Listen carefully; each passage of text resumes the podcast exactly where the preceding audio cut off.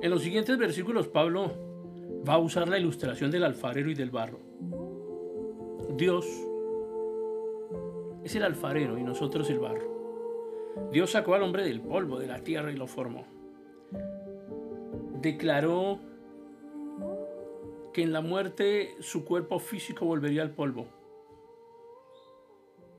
En el Salmo 103 se acuerda de que somos polvo Muchas veces nos olvidamos de esto. Abraham adoptó una actitud correcta ante Dios cuando dijo en Génesis 18, Te ruego, mi Señor, que me escuches, porque soy polvo y ceniza. Y dice el versículo 21, ¿acaso no tiene potestad el alfarero sobre el barro para hacer de la misma masa un vaso para honra y otro para deshonra?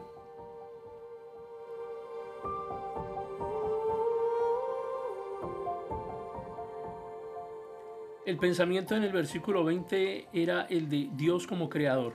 Lo comparó al alfarero. El versículo 21 tiene que ver con el propósito y el destino, más bien que con el origen. Este versículo nos lleva a la casa del alfarero, del cual habló Jeremías en el capítulo 18 de su libro.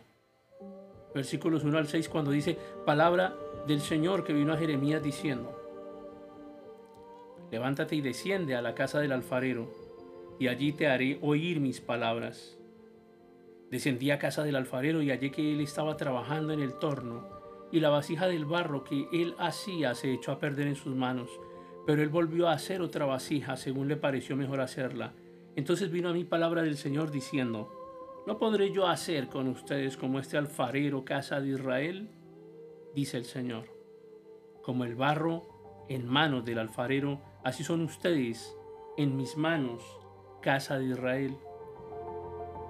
Así que Dios metió su mano en la misma masa de la humildad y sacó un poco de barro e hizo a Moisés. Nuevamente metió la mano para sacar del mismo barro a un faraón. En el principio todo era barro, desagradable, ciego, pecaminoso. Dios no lo creó así, su gracia y su misericordia hacen una vasija para honra, es decir, para un uso especial y el alfarero está en su derecho para hacer otra vasija para deshonra, es decir, para uso común. Y hay del que, no siendo más que un tiesto, como cualquier tiesto de la tierra, pleitea con su hacedor. Dirá el barro al que lo moldea, ¿qué haces? ¿O tu obra no tiene manos? Como dijo Isaías en el capítulo 45 de su profecía.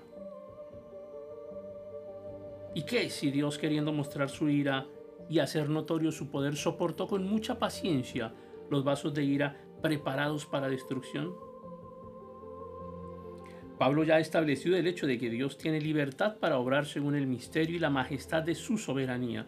Ahora, habiendo dicho eso, Pablo procedió a mostrar que Dios trataba con paciencia y misericordia aún a las vasijas que caerían bajo su ira. Nunca podemos decir que Dios las había preparado para destrucción. La rebelión y el pecado del barro fue lo que las preparó para juicio. Dios habría tenido toda la razón en ejercer un juicio inmediato sobre ellas, pero trató a esas vasijas no como barro muerto, sino como criaturas con libre albedrío, y le dio amplias oportunidades para revelar cualquier inclinación que pudieran tener para obedecer a Dios. Aunque Dios aborrece el pecado y lo juzgará de una manera final, su misericordia constantemente se extiende hacia las criaturas implicadas.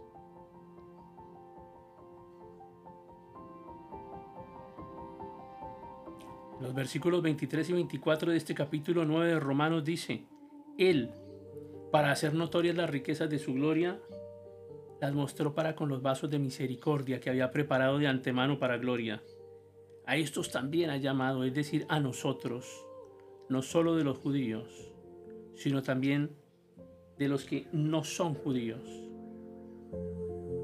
Hay una distinción clara que se hace aquí entre los vasos de ira y los de misericordia. Dios mostró tanta paciencia para con los vasos de misericordia como para con los vasos de ira, pero los vasos de ira estaban preparados para la destrucción por ellos mismos, mientras que Dios es el que prepara los vasos de misericordia.